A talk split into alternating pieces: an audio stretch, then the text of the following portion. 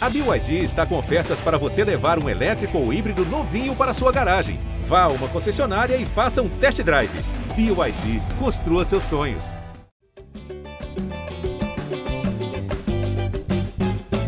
Alô, você ligado no GE. Globo, alô, você ligado no GE Fluminense, tá entrando no ar mais uma edição do podcast da torcida tricolor, edição 344. Eu sou Edgar Marcel de Sá e o Fluminense é líder da Taça Guanabara, terceira vitória seguida, 3 a 0 no Nova Iguaçu.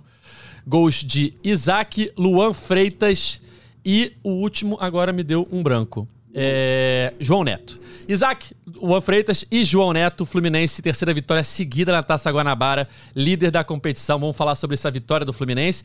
Vamos falar sobre o anúncio de Douglas Costa. Tem muitas notícias aí do mercado rondando as Laranjeiras. E eu já chamo ele, o Marcelo desse podcast, o craque que se apresenta depois do elenco principal, Cauê Rademacher. Fala, Cauê. Salve, Edgar. Salve, galera tricolor me apresento de férias com uma lesão na panturrilha, Edgar, que eu, que eu fiz jogando vôlei na praia nessas férias.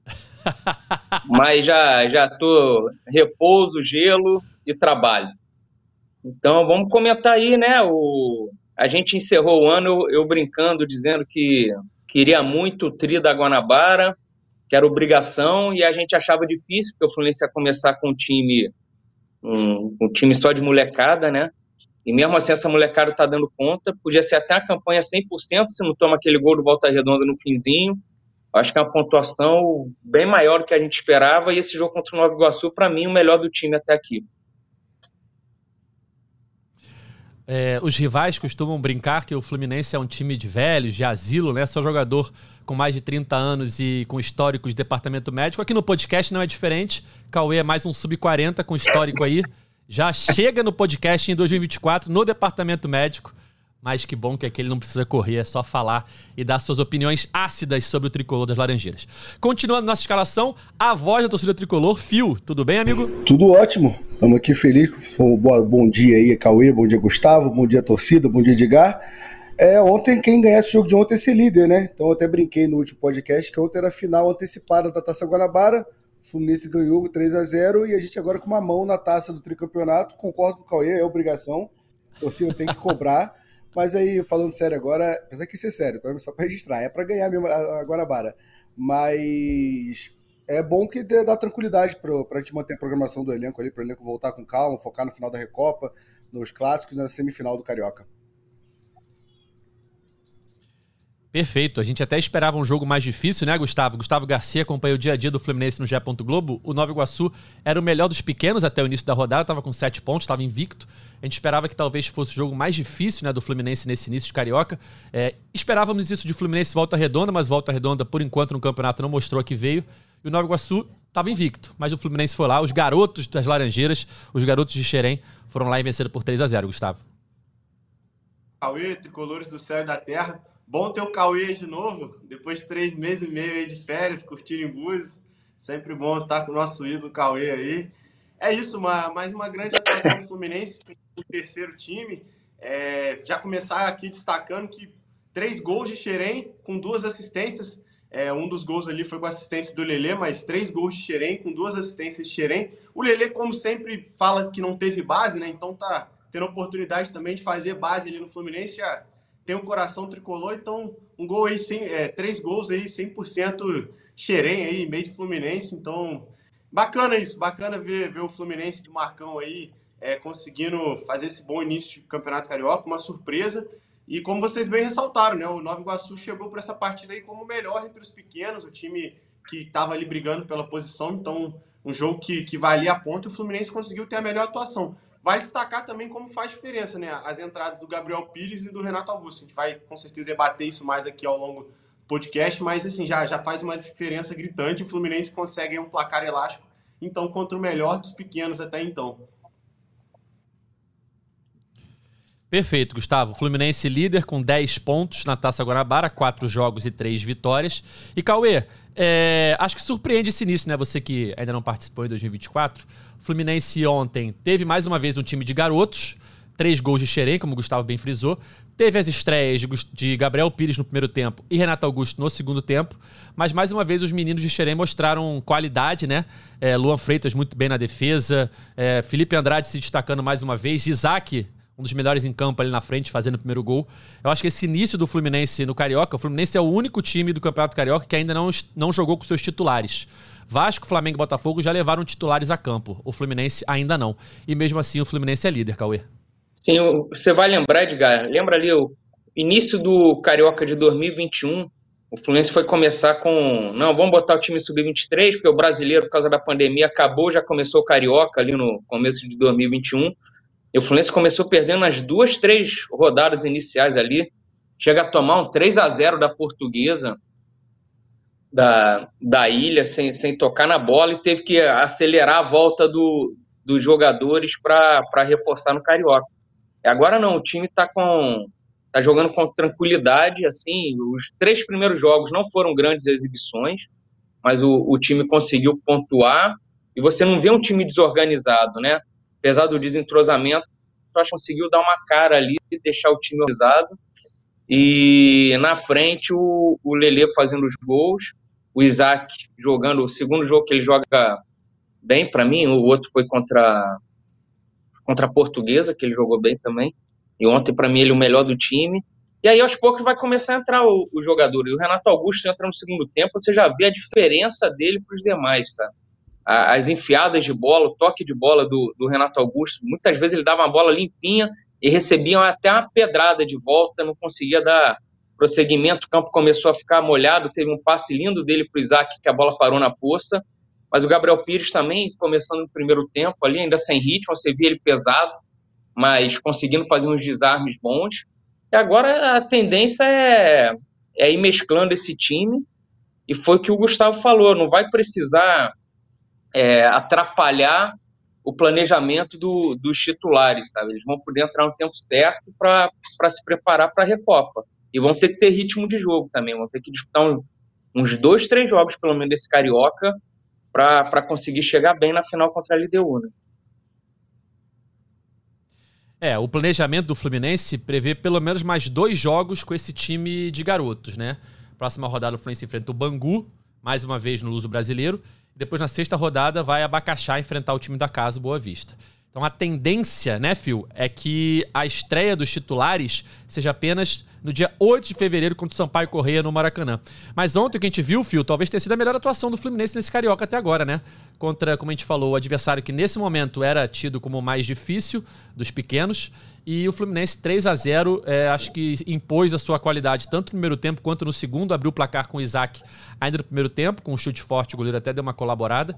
E no segundo tempo, mais dois gols. Luan Freitas de cabeça após uma assistência de Lelê, né? Um cruzamento do Renato Augusto, o goleirão saiu mal. E no finalzinho, assistência de Alexandre Jesus para João Neto fechar o placar. Estava falando dos jogos, a provável estreia dos titulares deve ser no dia 8, né? Uma quinta-feira no Maracanã. Sampaio Correia. Isso. Isso. Aí depois são só mais dois jogos antes da, da, da Recopa. Porque Carnaval não tem jogo Fluminense. Carnaval vai ter só um jogo isolado de um jogo do Flamengo que foi é, adiado. E aí o Fluminense volta a jogar depois só dia 14 contra o Vasco, que é uma quarta-feira. E depois Madureira, dia 17. Aí viaja para jogar contra a LDU. Então os titulares vão ter aí três jogos para fazer. São três. Né? Isso, três jogos. É, eu Sendo um. Três jogos para fazer antes da, da Recopa. Isso. Eu acho que pode o que falar, pode acontecer também, que a gente está vendo, é de, é de fazer realmente igual aconteceu no último jogo, né? Com, com o Renato Augusto e também com o Gabriel Pires. O Fluminense lançando determinadas peças para elas já começarem a ganhar rodagem. Claro que, por exemplo, igual o elenco se reapresentou na última quinta-feira, o Marcelo no sábado. Esses jogadores vão, vão ter uma espera maior, mas os jogadores, por exemplo, o Terans, pode ser que ele também já, por ter chegado um pouquinho antes, já, já comece também a fazer. E ele falou que já vinha de pré-temporada também, ele estava ativo, na verdade, no México, né? Então, assim, a tendência é que o Fluminense comece a lançar algumas peças, não necessariamente falar, não, hoje vamos todos com titulares aqui. Por exemplo, a gente sabe que tem os casos também do Marcelo, que pode ser que dependendo do gramado em que o Fluminense vai atuar, ele, ele não comece ali alguma partida, enfim. A intenção é realmente dar rodagem para o elenco, né? Que os jogadores comecem é, a participar, fiquem ativos para chegarem prontos. O principal objetivo do Fluminense é, nesse momento é a Recopa. Claro que também sonha com esse trio Carioca, tem, tem a intenção de ganhar a Guanabara também, mas assim, ele, o Fluminense, pela situação que se construiu, até pela tabela também, lembrando que o Flamengo tem um jogo a menos ainda é, no Campeonato Carioca, mas o Fluminense já abriu três pontos ali para a zona, para o quinto lugar, que seria o G4 ali do Campeonato Carioca. Então, pela situação, o Fluminense acho que se coloca na, nesse poder de conseguir ir lançando essas peças, né? Fazendo essas peças.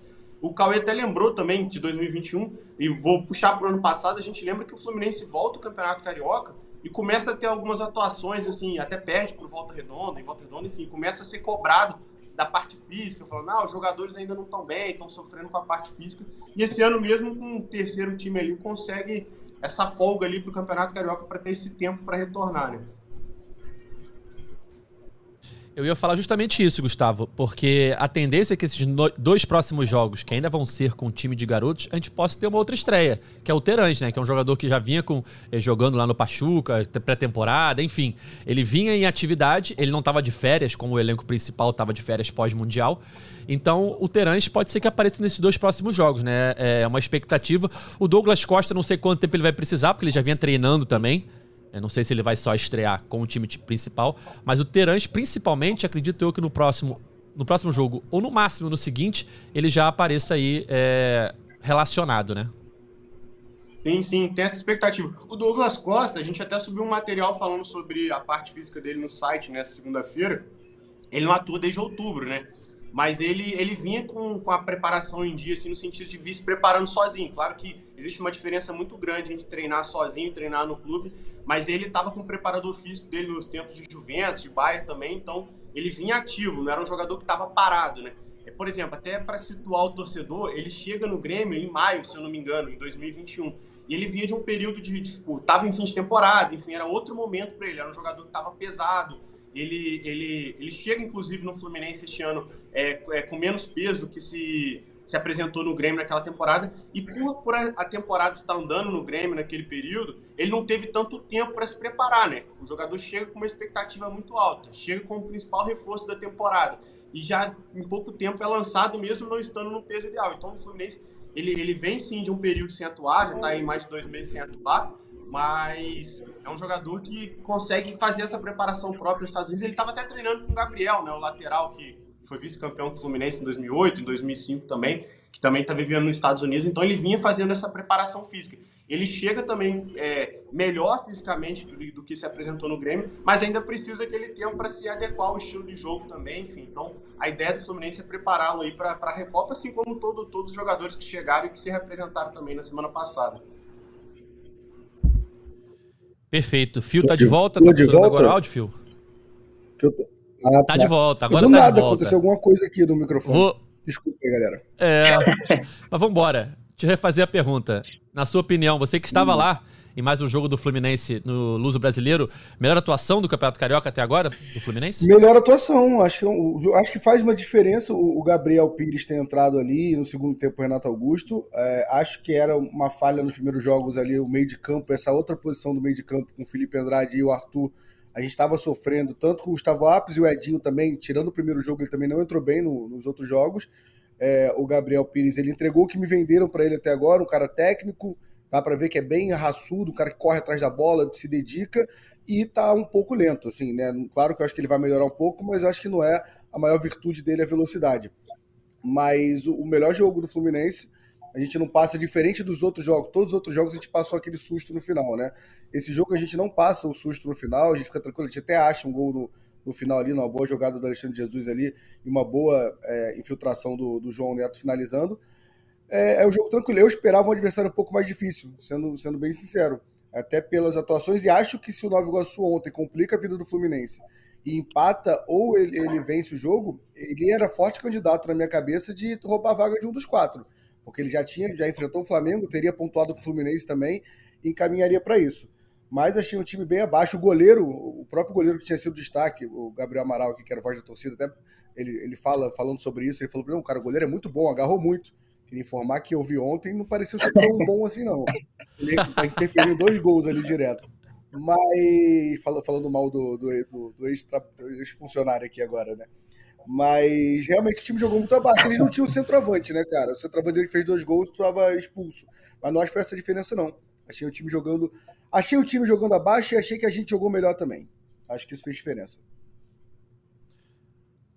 Perfeito. E, e as estreias de Gabriel Pires e, e, Renato Augusto, Cauê? Como é que você avalia os primeiros reforços já entraram em campo? O Antônio Carlos já vinha jogando desde o começo, né? Mas esses reforços chegaram mais por agora. Gabriel Pires e Renato Augusto estrearam ontem. Gabriel Pires titular, Renato Augusto no segundo tempo.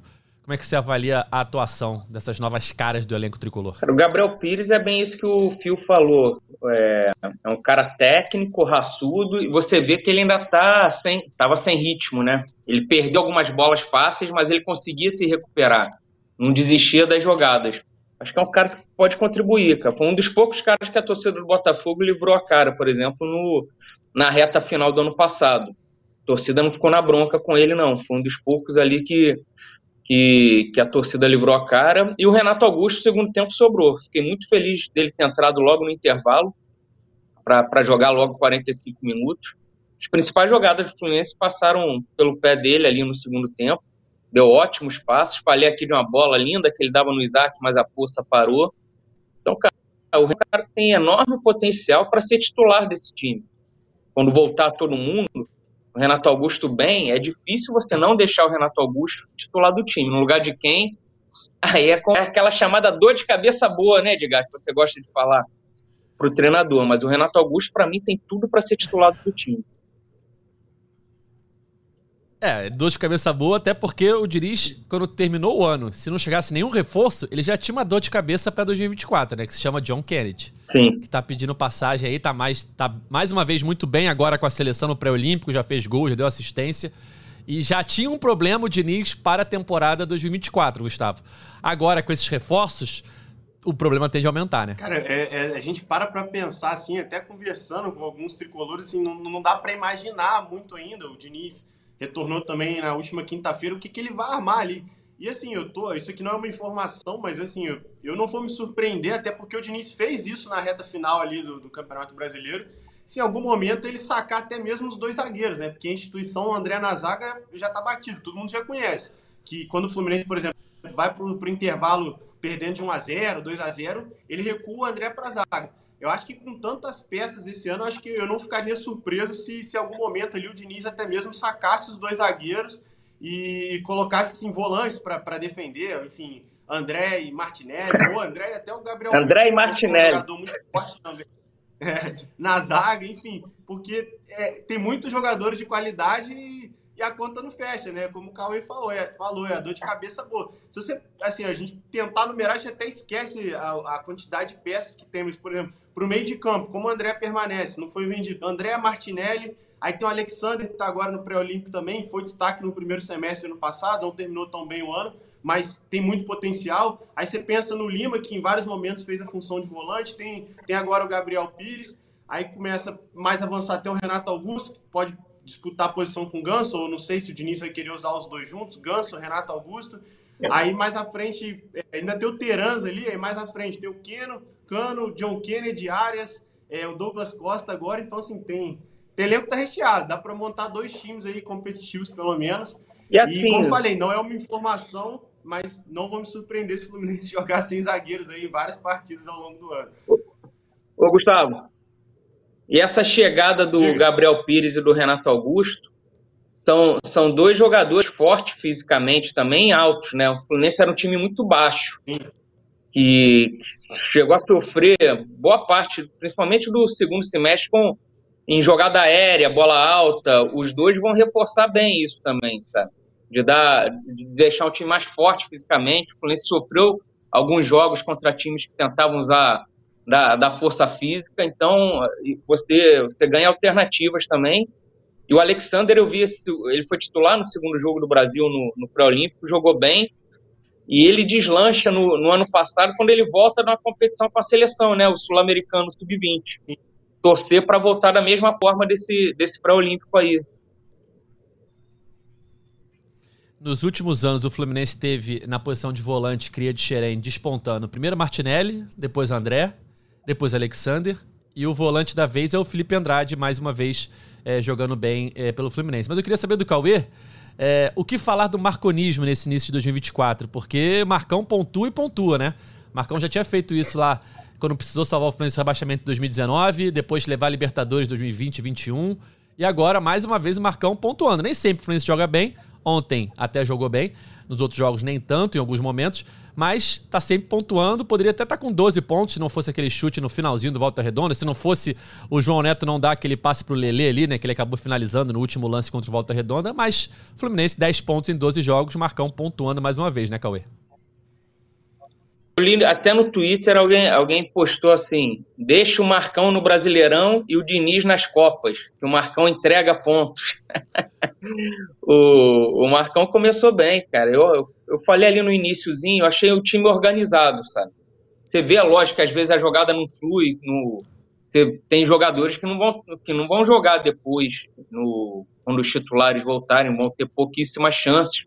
Mas foi um time organizado, principalmente defensivamente, sofreu muito pouco nesses jogos. A gente vê até os outros grandes aí sofrendo gols. O Fluminense levou dois gols só nesses quatro jogos.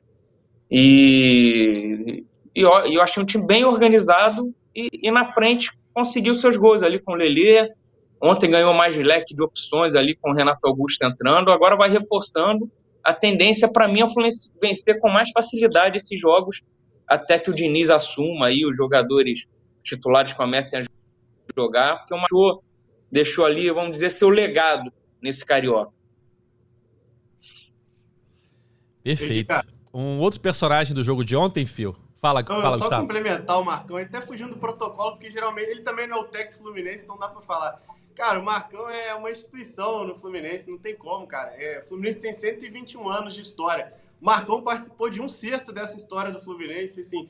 Cara, o Marcão é uma das pessoas mais legais, assim, que, que eu já conheci no futebol. É um cara sempre alegre, alto astral, sorridente. Então, é, é muito legal ver o Marcão, assim, se destacando, assim. O Marcão é aquele cara que todo mundo queria ser amigo, porque ele, ele é muito maneiro mesmo e, assim, vem, vem entregando, né, cara? É, é legal ver esse sucesso dele. E ele aparece em vários momentos, assim, que o Fluminense precisa realmente de ajuda, como ajudou o Fluminense aí nos últimos anos, é, é, ajudando o Fluminense a escapar de rebaixamentos. E agora assume essa, essa missão aí de substituir o Diniz com, com um elenco formado por garotos e lidera o Campeonato Carioca, né? Então, assim, é legal. O Marcão tá na história do Fluminense, é um grande ídolo do Fluminense e, e só ressaltando isso, né? Um sexto da história tricolor foi com o Marcão, então, então isso é legal. É, é legal ver o Marcão, Marcão sorridente, como sempre, né?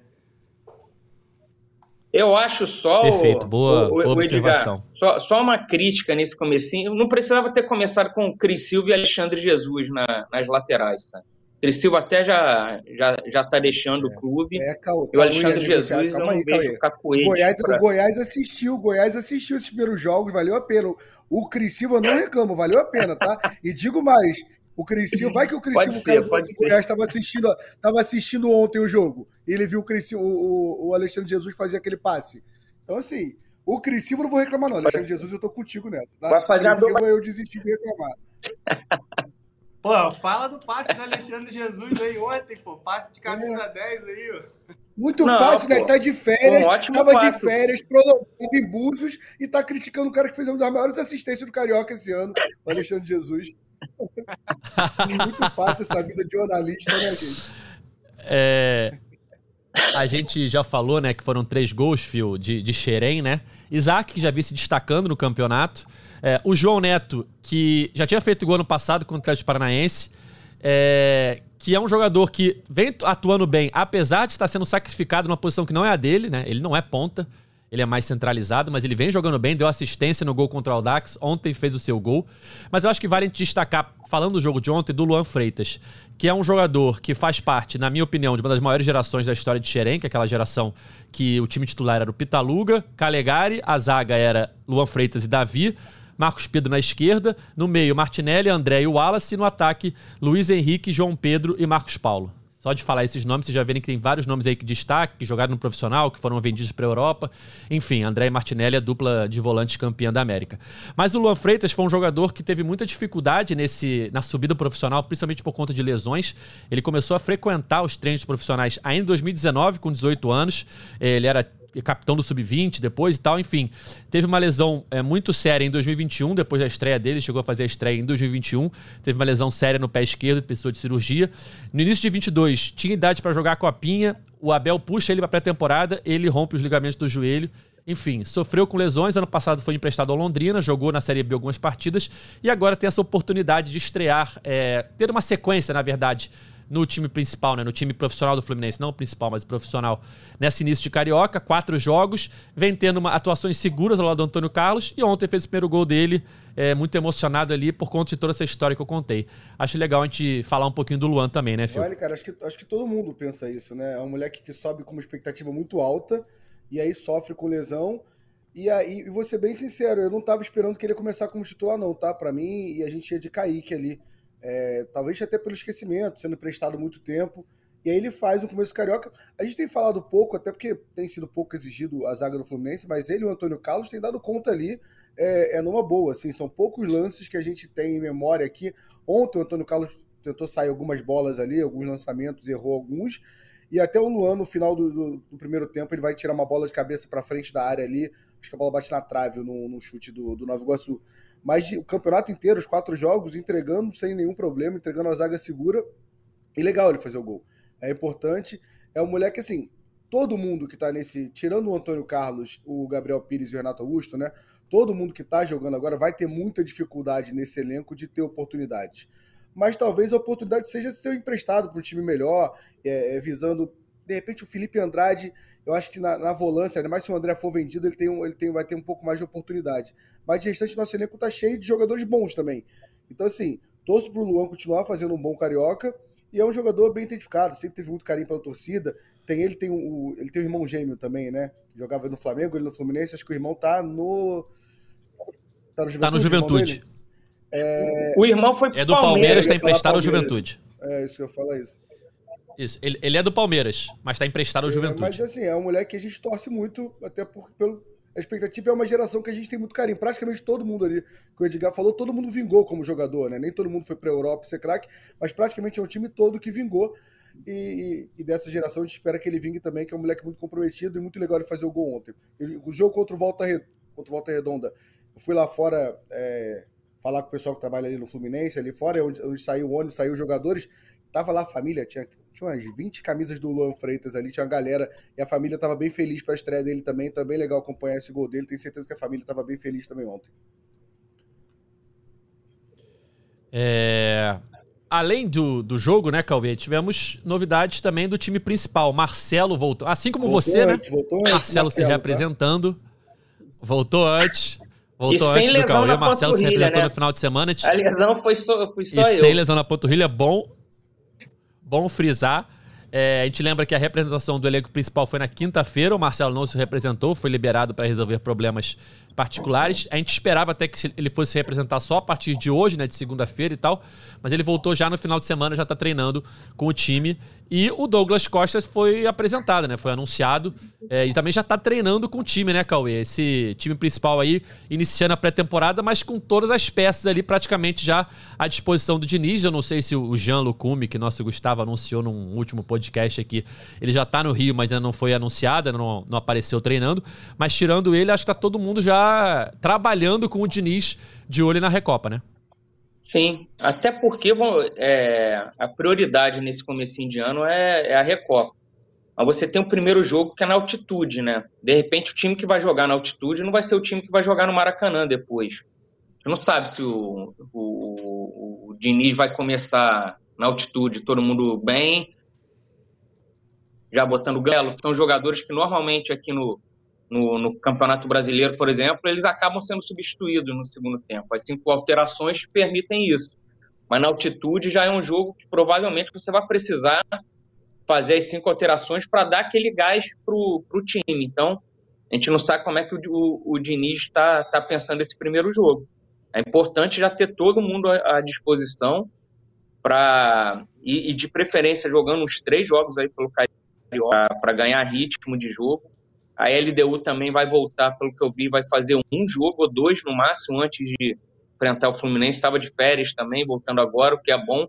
Você não vai pegar um time com, com ritmo de jogo lá na altitude. Então o Diniz vai ter tempo e muitas. Perdeu alguns jogadores, né? Perdeu o jogador também na. Tava, tava... Perdeu o treinador. Momento de crise lá, né? Na, na LDU. Mas aí eu, essas opções são boas para o Diniz. Primeiro esse time para o jogo de ida. Aí depois pensar na volta. O, o Felipe Melo. O Felipe... Você aprovou a contratação de Douglas Costa, Cauê? Rapidinho, Fio. Você aprovou Douglas Costa, Cauê? Ou você acha muito arriscado? Não aprovei, claro. Como, como diria, todo grande jogador interessa ao Fluminense. Então, pô, o Douglas Costa jogar um pouco do que ele já jogou, eu acho que vai jogar bastante do, do que já jogou. Até porque vai ter opções, ele não vai precisar ficar jogando todos os jogos, sabe? Quarta, domingo, quarta, domingo. Você vai ter bastante elenco para revezar, para ir forte no brasileiro também esse ano. Eu aprovei sim. Pô, adorava Douglas Costa, as arrancadas dele, os chutes de canhota. Eu acho que foi uma baita contratação. Douglas Costa ou Matheus Alessandro? Ah, aí é páreo duro, né? Aí, pô, o, o Matheus, Matheus Alessandro tem jogado de 10 no Boa Vista por dentro, né? Distribuindo. O Douglas faz solta, né? Então eu fico, fico bem na dúvida mesmo. Fala, Fio, o que, que você ia falar? Aqui sobre, sobre o que o, o Cauê falou. O Felipe Melo postou na, nas, durante as férias treinando com uma máscara para simular a, o jogo da Recopa já, né? Ele treinava com uma Verdade. máscara para simular a altitude. O pessoal tá, tá de olho aí na, nesse jogo, né? Porque o Fluminense não tem um histórico muito bom contra a LDU lá. Né? O, dos três jogos que disputou, as duas finais e o jogo contra a LDU pela Sul-Americana de 17? E 17. Isso. 17. O Fluminense perdeu os três jogos. É, o Fluminense, Fluminense perdeu os três jogos. Ou seja, o Fluminense preocupa... empatou uma vez lá, né, Edgar? Perfeito, perfeito. No jogo na fase de grupos. Isso. Estreia até. Na fase de grupos empatou em 0 a 0 depois perde de 4 a 2 perde de 5 a 1 e perde de 2 a 1 Mas esse 2017 e aí agora, classificou, né? Mais uma vez. Foi uma derrota que classificou. 2 a 1 classificou. classificou o Fluminense. Classificou. E o, o, o Diniz já foi lá também contra, pelo São Paulo, se eu não me engano, acho que foi 2020, Libertadores, e também perdeu de. Acho que foi 4 a 2 Gabriel é, Pires. Então, assim, o aspecto eu, não é eu, muito bom, mas agora. O Gabriel Pires enfrentou Fala. a LDU pelo Botafogo ano passado. Eu não lembro se ele estava em campo, vou entrar aqui é, para ver, mas foi 0 a 0 foi... É, acho que foi 0 a 0 Enfim, esse jogo é mais para frente. É... Uma notícia, Gustavo, que começou a, começou a pipocar nas redes sociais ontem seria de uma proposta da Holanda pelo Guga. E eu vi muita gente debatendo é, que seria ruim perder o Guga, porque lateral direito é uma posição muito escassa no futebol brasileiro é, a, o lucro do Fluminense na negociação seria pequeno.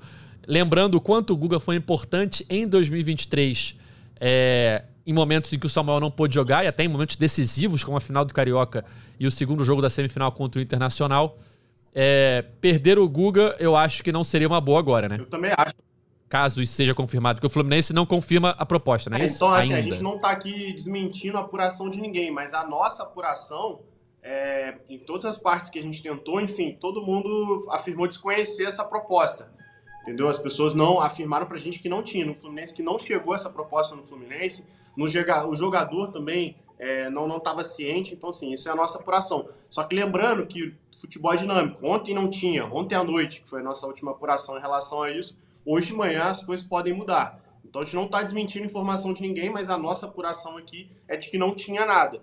Só que, assim, agora é uma opinião, não é informação. A gente entra na questão de que vai lembrar que o Fluminense só tem 50% é, do, do Guga, né? Então, assim, não seria o valor cheio. O Atlético Mineiro também teria direito. Se você for pensar em mercado, é, a lateral direita hoje é uma posição carente no Brasil. E o Fluminense contou muito com o Guga no ano passado. E ele foi até improvisado na lateral esquerda em vários momentos. E como você contou, né? O Samuel Xavier acabou ficando de fora em alguns momentos chaves ali do Fluminense é, foi expulso na final do, do, Campeonato Carioca, no primeiro jogo, não joga o segundo, o Fluminense vence por 4 a 1 com o Guga se saindo bem, indo muito bem. O jogo no Beira-Rio da volta foi o mesmo cenário, o Samuel Xavier expulso também, então o Guga também correspondeu bem. Então, assim, eu acho que pelos valores, pelo momento do Fluminense, eu não vejo com bons olhos essa saída. Aí tem a questão de que o Calegari está no elenco também, né? Lembrando que o Calegari está no Fluminense, ele se recupera de uma lesão que sofreu nos Estados Unidos. Mas assim, eu acho que o Guga se mostrou um jogador polivalente que foi é, até muitas vezes assim, não é pelo lado pejorativo, não, falando de forma positiva mesmo, mas serviu de Severino ali, em vários momentos do Fluminense em 2023, quebrou o galho ali e não, não quebrou o galho só, ele foi bem, correspondeu muito bem, foi bem no ano passado. Então, assim, é, eu, pelo menos, avaliando o elenco do Fluminense, eu acho que seria uma perda ruim para o Fluminense essa saída. E mais uma vez ressaltando, eu não estou desmentindo informação de ninguém, só estou dizendo que, pela nossa apuração, a gente não tinha essa informação de que, que o Fluminense tinha recebido essa proposta. E hoje pode mudar tudo. Eu acho que as laterais, né, Phil, são posições muito carentes no futebol brasileiro. Eu diria que poucas torcidas são satisfeitas com seus, com seus laterais titulares. É, na direita, por exemplo, o, o torcedor do Fluminense é satisfeita com o Samuel, mas eu tem outros clubes, assim, a maioria que não tem essa satisfação. Talvez o Palmeiras eles sejam satisfeitos, mas muitos clubes é, questionam seus laterais, as torcidas dos clubes, na verdade. E o Fluminense não só tem um lateral titular que é adorado pela torcida nesse momento, pelo Diniz, no esquema do Diniz rende muito bem, como um reserva que não compromete e que em 2023 mostrou sua qualidade em momentos decisivos. Então eu acho que é uma posição que não é bom perder jogador, né? Não, não é. Como torcedor, eu tô aqui, para mim o Guga foi importante na, na, em, jogo, em, jogos cruciais, né? na final do Carioca, na semifinal do, do, do, da Libertadores, o Guga sempre que a gente entrou ali, ele ajudou o Fluminense. Tem dois pontos aí bem importantes para essa venda. Assim, são valores que, que não são valores muito grandes, mas assim, é esse valor. É o valor do, da possível venda do Evanilson no meio do ano, a possível venda do Luiz Henrique. Essa soma de valores faz com que a gente possa segurar um grande jogador também. Esses valores entrou no Fluminense. Mas os dois fatores são é, é o Diniz em relação ao Calegari, o que o Diniz espera do Calegari, que o Calegari também jogou na esquerda com o Diniz, foi versátil algumas vezes, o Calegari jogou na direita, o Calegari teve uma passagem lá fora agora, tem que ver o que o Diniz espera do Calegari e tem que ver a vontade do Guga também, né? De repente o Guga tem a pegada do Nino, tem o sonho de jogar na Europa e tal. Então essas duas coisas vão, vão, vão balançar se essa proposta chegar no Fluminense. Mas, mas para mim, como torcedor, eu quero o Guga no elenco. Acho o Guga importante no elenco, mas eu acho que tem que avaliar essas duas, essas duas coisas na balança aí. Tanto o que o Diniz espera do Calegari, porque também, se, se o Calegari ficar, a gente está falando de um terceiro lateral direito que não vai ter oportunidade. O Calegari não está como moleque da base com 18, 19 anos mais. O Calegari ele quer ter oportunidade, eu acredito. E aí vai ter toda a história do Calegari, pode ser volante. O Calegari é volante, que ele jogou uma vez como volante profissional praticamente.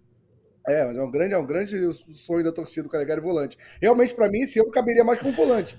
Mas ele jogou, desde o Sub-17, ele joga lateral, foi convocado como lateral jogando na base. Então, a gente tem que avaliar tudo isso no elenco. Se, se não vender o Guga, talvez fazer vender o Calegari ou emprestar o Calegari. O Calegari, Cauê, é uma incógnita nesse momento, né? Porque ele foi bem no Los Angeles, estava sendo cotado para ser comprado, né? Estava bem enquanto estava jogando, mas ele teve uma lesão grave no joelho. É, tá se recuperando no CT do Fluminense, é, já voltou do empréstimo, né? É, mas ainda vai precisar de alguns meses para jogar, talvez dois ou três meses ainda para. Eu acho que ele só voltaria pro... Então é uma incógnita porque demora, demora para voltar ainda e também vai ver como é que ele vai voltar, né? Ele estava bem antes da lesão, mas tem que ver como ele vai voltar, né? Ele voltaria só no brasileiro, né? É, pós-recuperação no, no, joelho. E foi o falou: se você tem dois laterais direitos, é difícil você ficar com um terceiro assim, como o Calegari, que já é um cara que já tem seus 20 e poucos anos e que estava jogando lá no, no Los Angeles, ia ser comprado, não foi por causa da lesão. Seria difícil ele querer ser a terceira opção também no, no elenco. Tem que tem que ver como é que vai, vai usar ele. Na esquerda, ele já jogou na esquerda. Ele acaba saindo queimado ali, né? Quando perde aquele pênalti pro Botafogo no Carioca. Ele ele era lateral esquerdo naquele jogo. Então, acho que ele ficaria se, se não tivesse essas. Se, se não tiver negociação. Mas senão, acho bem, bem complicado manter ele. Com tanta opção agora que o Fluminense tem. Perfeito. Eu tava esperando o seu retorno, Cauê, para você fazer aquela sabatina com o Fio, que é nosso novo integrante aí, alguns podcasts. Porque a torcida pede nas redes sociais, né? Pra ele responder as perguntas chaves desse podcast. Então eu tava te esperando. Eu, eu, eu vi você que ele fazer, respondeu até é... no Twitter uma, saiu bem, pô, do escanteio curto, né? Vou, vou começar então. Mas tem que responder no podcast, ao sim, vivo. Sim. Fio, vamos lá. Número um, escanteio curto ou escanteio na área? Vou ser bem sincero, tá? Eu não quero agradar. Com, esse, com essa bola aérea que a gente tem, até eu não vi esse ano ainda. Acho que eu tenho culto. Vai cruzar pra quê? A gente não faz um gol de cabeça cruzando, pô?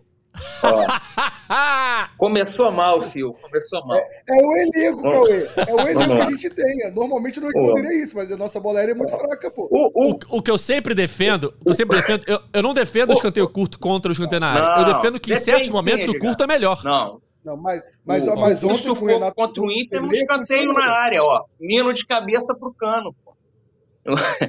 Vai, começou mal, Fio. Cara, Vamos aque- aquele lance ali, eu já falei nesse podcast. Do Eu já falei nesse podcast. Aquele lance ali, Boa, aquele bem lance ali lembrado. do bem Nino, gol- o gol do Cano contra o Inter é um gol, é um gol de campeão, é um gol espírita, porque percentualmente a chance de sair um gol naquele escanteio era muito pequena. Eram os 11 do Inter estavam na área. 11 jogadores contra 3. Era Marlon, Nino e Cano. Contra o time inteiro do, do Inter. O goleiro a e os pouco- 10 daqui a estavam pouco dentro A o chance de sair um gol ali Guardiola. Pô. era mínima.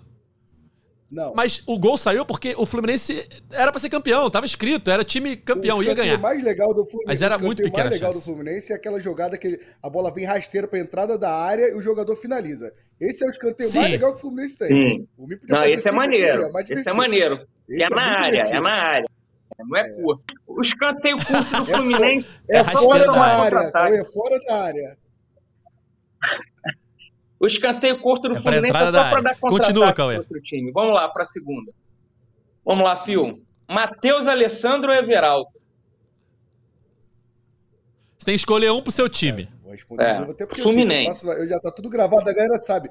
O Matheus Alessandro é o jogador que eu mais passei raiva na história do Fluminense. Não existe jogador que passou mais raiva.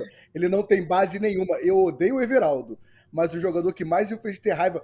Cara, o cara não tem fundamento nenhum. É, é, assim, não tem- a história dele, de, de- de- do craque da, da, da taça das favelas ali, assim, ele sabe jogar uma pelada muito bem, mas é o jogador que tem mais raiva do mundo.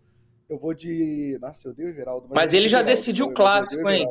Decidiu o clássico contra o Botafogo. É, o, o Cauê. Botafogo. O, o Cauê só fala É. isso.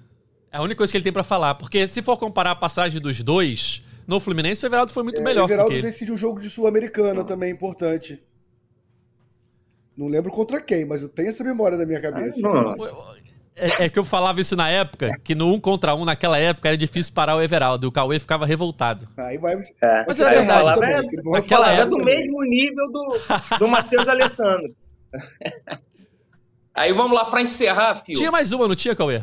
Tinha. Você escala jogador que vai jogar contra o Fluminense no Cartola Ah. e mais, mora gol desse jogador contra o Fluminense que você escalou no Cartola? Cara, eu já, já briguei com um amigo meu sério sobre isso, cara. Eu tenho uma briga séria. Eu tava num bar uma vez e eu vi ele comemorar um gol do Flamengo e ainda do Gabriel, e ele tinha colocado o Gabriel no Cartola. Teve uma discussão séria no bar. Então, assim, eu, eu não consigo nem. Era Fla-Flu? nem imaginar. Ah, não, não era Fla-Flu, não. Era Flamengo e Juventude, sei lá. Mas Não tem condição dele comemorar um gol do Flamengo porque escalou no Cartola. Ele não é obrigado a escalar no Não. Cartola. Ninguém foi na casa dele e obrigou ele a escalar algum jogador do Flamengo no Cartola. Ele tomou essa decisão de escalar, então ele tá errado. Não pode, óbvio que não pode. É. Aliás, isso é Pelo menos uma você errado, acertou, hein? Cara, pode. É, não pode. E você, você me decepcionou com ac- uma, Cauê. acertou a última, saiu bem. Você, você me decepcionou Qual? com uma durante aqui o podcast de hoje. Entre o Tri Carioca, eu quero ganhar os dois, e a Recopa, o Tri Carioca é mais importante, Cauê. Isso é indiscutível, pô. Você Não, falou que a Tricarioca Recopa é ia o jogo ser bom mesmo. cara. Eu prefiro a Guanabara. Não, Tem- tem- também. pô, não, mas- agora- Guanabara É tem seu charme, né, Cauê? Guanabara, é, a Guanabara é maior que a Sul-Americana. O- o A Carioca- a né? A final do a final do Carioca já é quase no meio do ano, pô. Eu falei no começo do ano. pô. Começo do ano é a Recopa. A. Recopa é logo depois do Carnaval. Ah, Mas então aí você não prefere o E Carioca? adversário. o ano só começa depois do Carnaval, né?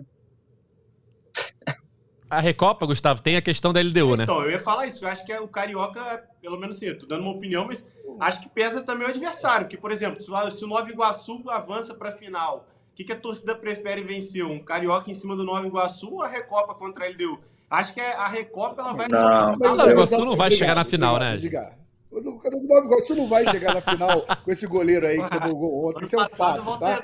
Então, assim, finalista, pô. não, não vai, não vai acontecer. E outra coisa, ah, mas ele deu. Eu não vou na padaria comprar um pão ou tomar uma cerveja no bar, não tem nenhum torcedor da LDU lá. Tem um monte de flamenguista lá. Então eu quero ganhar, quero ganhar os dois. Mas o Tricarioca eu comemoro mais. Eu quero o Tricarioca. Cara, e, e a final é, não, do se, se a final do Carioca. Vai. Se for Fla-Flu, você ser tri e sendo as três vezes em cima do mesmo rival, tem um peso também diferente. Tem. Mas eu tava vendo uma. uma... Não, e, e, o final claro que Carioca... você ser tri já é ótimo, tá? Final do Carioca contra quem for. Pode ser o Nova Iguaçu. Você vai ser campeão do mesmo jeito. O Fluminense foi campeão contra o Volta Redonda, contra perfeito, o Americano, perfeito. contra o Bangu. Isso não tira o, o, o, título, não. Mas olha só, a Recopa ela tem um poder de, ter, de exorcizar todos os fantasmas históricos do Fluminense que a Libertadores já ajudou em parte. O Fluminense consegue vencer padre. o Boca. Querendo ou não, eliminou o Fluminense em 2012 é porque 2008 acaba tirando muito foco de 2012, mas aquela Libertadores de 2012 para o Fluminense também foi algo, pelo time que o Fluminense tinha, pela campanha que fez depois no Brasileiro, era uma Libertadores que tinha muita tendência ao Fluminense. O Fluminense cai no, no Newton Santos lá para o Boca. Consegue se vingar do Inter pelo aquele lance da Copa do Brasil. Então, assim, eu acho que a LDU é o capítulo final para essa história, esse reencontro aí, eu acho que tem um peso, tem um peso diferente. Eu acho que para terminar de exorcizar tudo mesmo aí historicamente, então não, sei, vai que... faltar o Atlético mete, Goianiense mete, depois. Mete, vai faltar exorcizar o Atlético Goianiense. Mas aí tem um Brasileirão para isso, Cauê. É, pois é. Tem um Brasileirão para isso, quem sabe uma Copa do Brasil. Enfim, oportunidade não falta. Agora, as outras que o Gustavo falou, tipo assim, o Boca não é sempre que você enfrenta. O Inter, num momento decisivo, também não é sempre que você enfrenta. A LDU Olímpia, a LDU numa final. Já vai ser a terceira, tudo bem. É, eu até tava vendo no Twitter, são, esse, esse vai ser o terceiro confronto que vai decidir três finais diferentes de competições sul-americanas. Cruzeiro e River decidiram três vezes diferentes. O Cruzeiro ganhou todas. É, São Paulo e alguém, aí foi dois títulos para um e um título para o outro. E Fluminense e LDU vai fazer a terceira final agora. É, o Fluminense podendo ganhar pela primeira vez a LDU numa final. Mas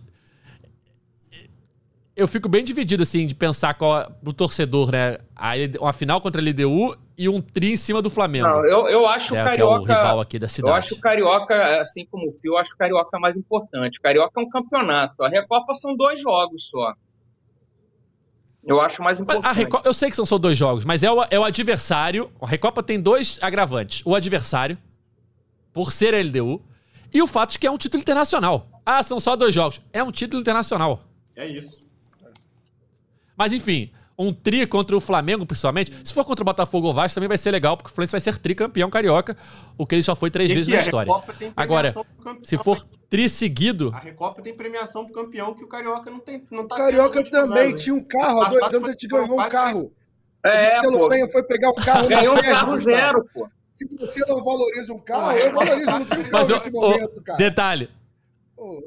Detalhe, esse carro não foi pelo título carioca. Foi um sorteio entre os campeões do ano. Aí o campeão da Série A ganhou o sorteio. Você gosta de carioca, isso é maravilhoso, cara. Pega ali o, campeão, faz um sorteio para dar um carro. Isso é bom pra caramba, esse campeonato. Gente queria a Recopa. muita gente fala essa questão do carioca não ter premiação. O brasileiro também não tem premiação. A CBF não paga uma premiação pelo brasileiro. O que os times ganham é um percentual da cota de televisão que é distribuído por posição. Do mesmo jeito que no, no, Carioca tem cota de televisão. O Fluminense vendeu aí pra Brax, pra Band, pra. Enfim, ganhou, sei lá, seus 10, 15 milhões, sei lá quanto ganhou. Mas no, no brasileiro também tem ali uma fatia que é só por posição. Mas enfim. O Carioca deveria ter uma premiação, deveria ter um valor a mais, nem que fosse nesse direito aí de transmissão. Mas o brasileiro também não tem premiação especificamente para ser campeão, para ser segundo, terceiro, quarto. É uma fatia do bolo que é dividido por, por posição. É... Estamos chegando aqui na reta final de mais um podcast. Algum assunto que eu esqueci, Gustavo? Do factual, não, né? É, a gente está aguardando aí. Faltou falar não é coisa? diretamente ligado ao Fluminense no sentido de ser uma contratação, mas é o Fluminense acompanhando a situação do Luiz Henrique, né? Que o Fluminense poderia lucrar aí quase 20 milhões com essa venda do Luiz Henrique, que é um valor bem considerável e que era um valor que o Fluminense não esperava, mas que o Fluminense monitora, mas é, a gente vendo até as movimentações do Luiz Henrique nas redes sociais, ele segue curtindo tudo do Fluminense, interagindo nas redes sociais, enfim. Então acho que, que o Fluminense aguarda também esse capítulo aí, porque querendo ou não, como a gente mesmo ressaltou no último podcast, né? É um valor que pode, não é necessariamente, tem que ficar isso bem claro, que o Fluminense vai pegar a venda ali do Luiz Henrique, vai pagar todas as contratações de 2024, mas é um valor que é, quitaria, de certa forma, ali as movimentações do Fluminense nessa janela de transferência, né? Um valor bem considerável. E até ele indo naquela linha do fio, quando ele estava falando do Guga, né? Que, que soma para o Fluminense, que de certa forma pode evitar uma venda. E aí, puxando também sardinha para Recopa, pô, ano passado a Recopa pagou 9,4 milhões. Então, já também entra nesse montante aí que Fluminense desses, desses pingados aí que vai caindo, consegue manter uma promessa, consegue manter um jogador e vai qualificando cada vez mais o elenco. Né? Cauê, eu perguntei isso pro Fio na última edição e, e repito a pergunta para você. Te incomodaria ver o Luiz Henrique com a camisa de outro rival do Rio? Ah, legal não é, né?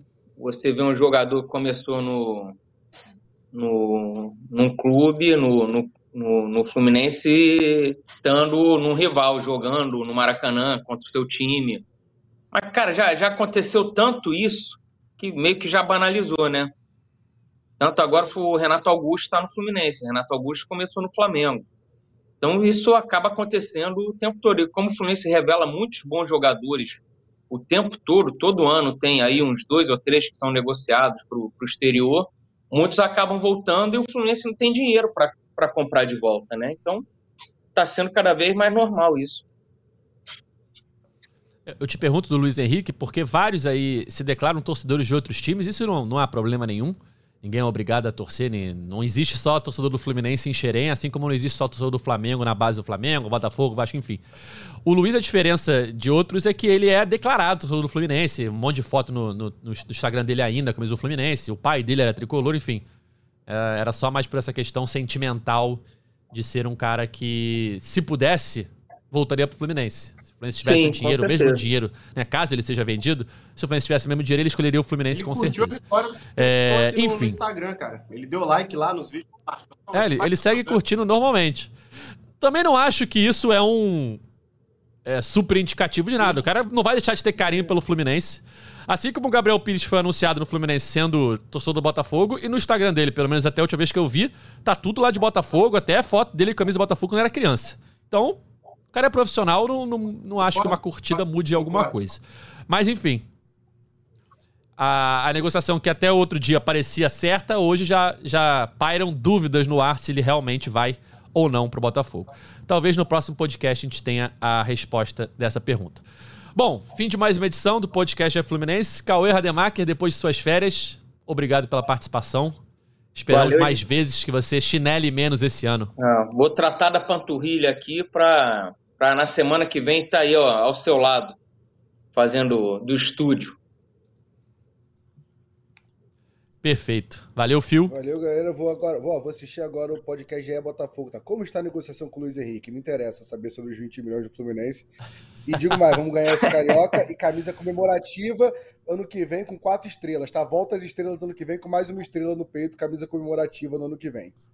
Ou mais um campeonato. Valeu, Gustavo. Valeu, Edgar, Cauê, Fio, Tricolores da Terra. Seguimos, vamos por mais. Até a próxima. Bom, galera, Fluminense volta a campo na próxima quinta-feira para enfrentar o Bangu mais uma vez no Luso Brasileiro às nove e meia da noite. Então temos o um encontro marcado na sexta-feira em mais uma edição do nosso podcast para analisar a atuação tricolor e os assuntos que estiverem rodando as Laranjeiras, assuntos de mercado principalmente. Vamos ter muita coisa para falar na próxima sexta-feira, valeu? Nosso podcast está nas principais plataformas de áudio, é só procurar por GE Fluminense ou então no seu navegador ge.globo barra Fluminense. Valeu, até a próxima! Tchau! O Austin pra bola, o Austin de pé direito!